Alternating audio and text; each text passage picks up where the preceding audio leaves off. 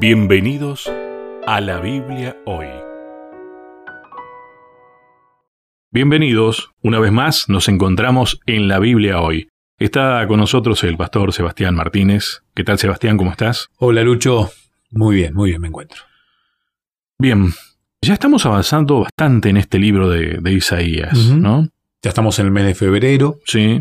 Y estamos a casi mitad de recorrido del libro que estamos teniendo como guía de estudio, ¿no? Correcto. Tema número 7, Ujú. por ahí anda más o menos. Y hoy vamos a hablar de algo que, si lo miramos desde la época de Isaías, es futuro. Sí. Desde nuestro tiempo es pasado y bastante pasado, ¿no? Pero no pierde vigencia.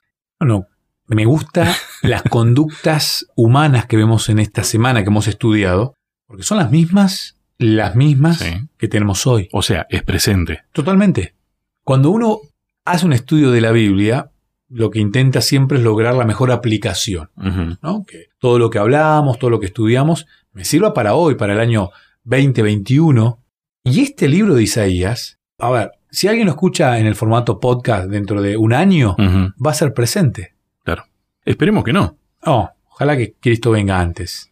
Pero realmente, para nosotros que lo estamos leyendo ahora en estos primeros días del mes de febrero del año 2021, realmente es muy presente. La conducta de los personajes que vamos a analizar esta semana es una, una idea muy actual, muy de ahora. Pasa esto. A ver, eh, yo cuando hablaba de esto me refería en principio a la derrota de los asirios. Exactamente, En ese es el título. El título central, ¿no?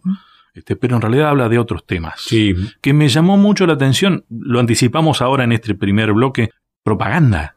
me encanta. No quiero hacer un spoiler, pero ya por el segundo o tercer bloque vamos a hablar de esto de propaganda Bueno, y de lo que es la propaganda. bien. Que a mí me encanta explicar siempre lo que es la propaganda porque muchas veces se confunde con publicidad. Claro, no, por supuesto.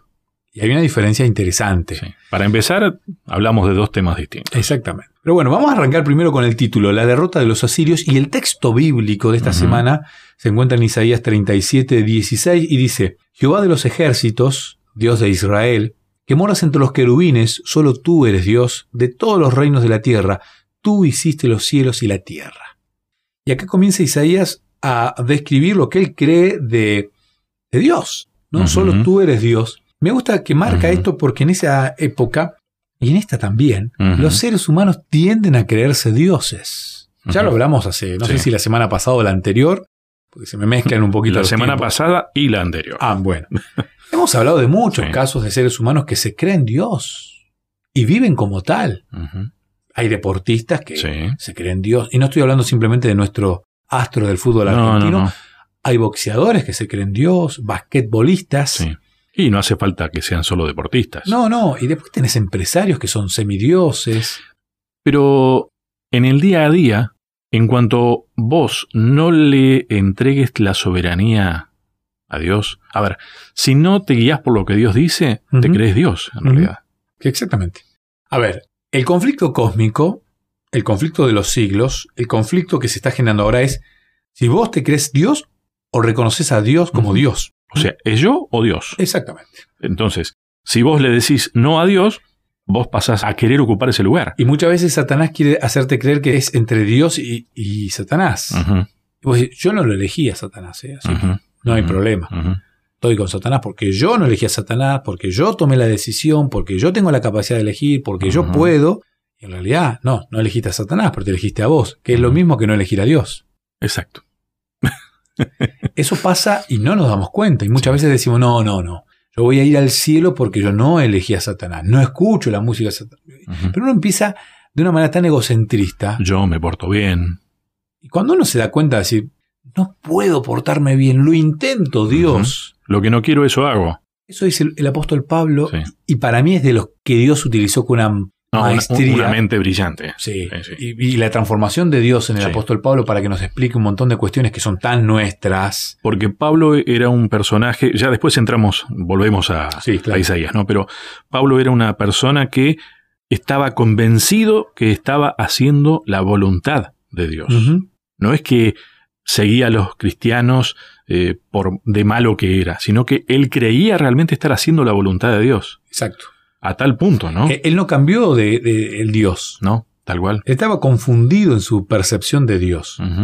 Cuando Jesús se le aparece y le cambia la idea, porque él lo único que negaba era a Jesús como Dios. Cuando Jesús se le aparece de una manera magistral, milagrosa, a él no le quedó otra que darse cuenta que estaba equivocado y lo reconoce inmediatamente. Exactamente. Se toma un tiempo para meditar y después continúa con el mismo esmero. Haciendo la voluntad de Exactamente. Dios. Interesante. Es un terreno muy fácil eh, en el cual podemos caer. Creyendo hacer la voluntad de Dios, no estar haciéndola. Bueno, de paso, déjame vender un- A ver. una propaganda. Eh, este es en realidad es un producto, así que es una publicidad. Este año estamos disfrutando de un libro que se llama Revivados, que tiene que ver con la vida del apóstol Pablo, escrito por el pastor Bruno Razo. Sí. Libro que todos los días nos relata una porción de la vida del apóstol Pablo, casi cronológicamente. Y nos hace una aplicación muy actual de lo que el apóstol Pablo nos ha regalado.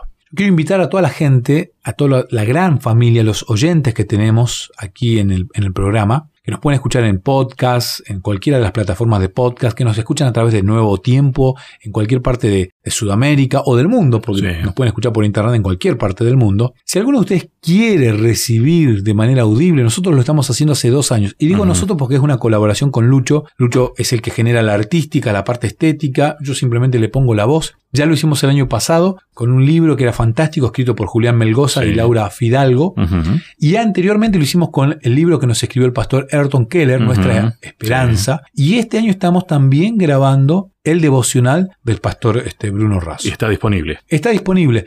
Nos tienen que buscar en las redes sociales. Me mandan un mensaje. ¿A, a dónde? A ver. Bueno, en Instagram estamos como Pastor Sebastián Martínez. Si no, en un ratito lo repetimos. Sí, y en Facebook también, Sebastián Martínez. Hay mucha gente que me encuentra por Facebook. Bien. Y en tanto en Instagram como en Facebook está mi número de WhatsApp. Ahí lo piden. Me escriben por WhatsApp o por Facebook, por, por- donde quieran. Si, si tienen palomas mensajeras, también las pueden enviar. Y simplemente me dicen, yo quiero recibir la meditación y todos los días Perfecto. a la mañana la estamos enviando. Bien. Este año también el, el pastor Bruno Razo, el autor del libro, está haciendo algo similar. Nosotros lo venimos haciendo ya hace tres años. Pero nunca está de más. Por es el mismo no. material de manera gratuita. Cerramos paréntesis. Bien. ¿eh? Está disponible, entonces nos escriben y le va a estar llegando. Va a tener la voz de Lucho en la artística y mi voz en la lectura. Así No que- será demasiado ya. Y bueno, pues ya se acostumbraron. bueno, Bien. déjame mencionar a este personaje que arranca, que es Sennacherib, rey del mundo, Hmm. rey de Asiria. Así es una de las expresiones. Se sentó en un Ñemedú, que es un trono, y el botín de la ciudad de Laquis pasó revista ante él. Esto lo dice un libro escrito por Russell, que tiene que ver con la, la escritura del muro. Mm, Y esto estaba escrito en los muros del antiguo imperio asirio, sí. el palacio sin rival, decía Sennacherib. Esto hoy lo tiene el Museo Británico. Me encantaría conocer esto y las puertas de Babilonia. Me encantaría. Ahora, Sennacherib era el rey de, de Asiria. Sí. Después vamos a contar en el segundo bloque un poquito más de historia. Pero Sennacherib es un personaje que se creía el rey del mundo. Claro. Y él dice palacio sin rival. Él no tenía rival. Algo muy normal en la jerga del fútbol, no tengo rival. ¿no? Cuando alguien se cree, o en cualquier deporte, ¿no? Viste que en el boxeo se vende así. Exactamente. Se resalta más este tipo de, de figuras así, ¿no? Bueno, él se creía que no tenía rivales. Claro. Él lo creía. Hablando del boxeo, una hace un tiempito apareció un boxeador norteamericano que decían que era el sucesor de Floyd Mayweather Mm. y que él habló y mucho y mucho, mucho antes de la pelea y enfrentaba a un argentino que es el chino Maidana, desconocido, humilde, y pierde la pelea, pierde el cinturón, pierde el campeonato del mundo este norteamericano. Y yo a veces siento esa misma actitud de arrogancia respecto de nosotros. No, cuando nos creemos los reyes del mundo porque cambié de trabajo y ahora el sueldo es diferente, porque me compré el auto que tanto quería, porque me compré la casa o porque viajé y me quiero el dueño del mundo y estoy de vacaciones en un lugar, ahorré dinero, me estoy de vacaciones y, y- y viene a atenderme, no sé, alguien en el hotel o alguien en un restaurante, en algún lugar de comida y maltrato a la gente porque me creo el dueño del mundo, un pensamiento muy humano que tuvo el rey Sennacherib. A mí, ¿sabes qué me preocupa esa actitud? Y todos podemos caer en esto cuando nos creemos dueños de la verdad. Uf, totalmente. Creerme el dueño de lo económico y creerme el dueño de la verdad es exactamente lo mismo, porque es la actitud Porque yo no soy dueño de Jesús. Jesús es la verdad. Y la verdad no es relativa, ¿eh? No es que No, no, existe no. tu verdad, mi verdad y la verdad del amigo que nos está escuchando, del oyente, del oyente. No, no. Y muchas veces nosotros queremos decir cómo es Jesús.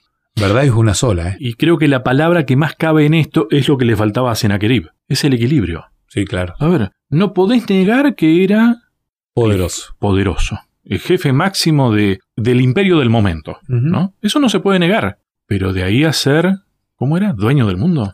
Él decía que no tenía rival. Que no tenía rival. ¿Y Dios qué?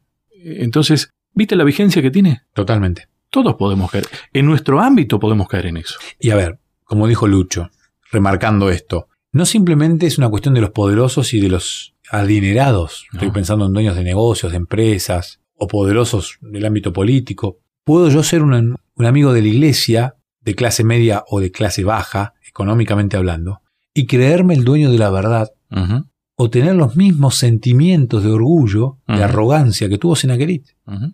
En este momento, nosotros podríamos tranquilamente pensar que somos dueños de la verdad y que la estamos compartiendo. Exactamente. ¿Y sabes qué? Estamos compartiendo la verdad, pero no somos dueños. No, no, y de hecho ni siquiera somos este, somos un tubo por el que pasa simplemente. Simplemente eso. El micrófono al que le estamos hablando y nosotros tenemos el mismo valor.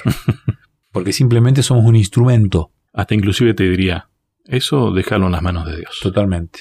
Bueno, me gustaría empezar de esta manera, con Senaquerit, Bien. con resaltar el hecho de Dios es Dios. Primera pausa entonces, ya seguimos.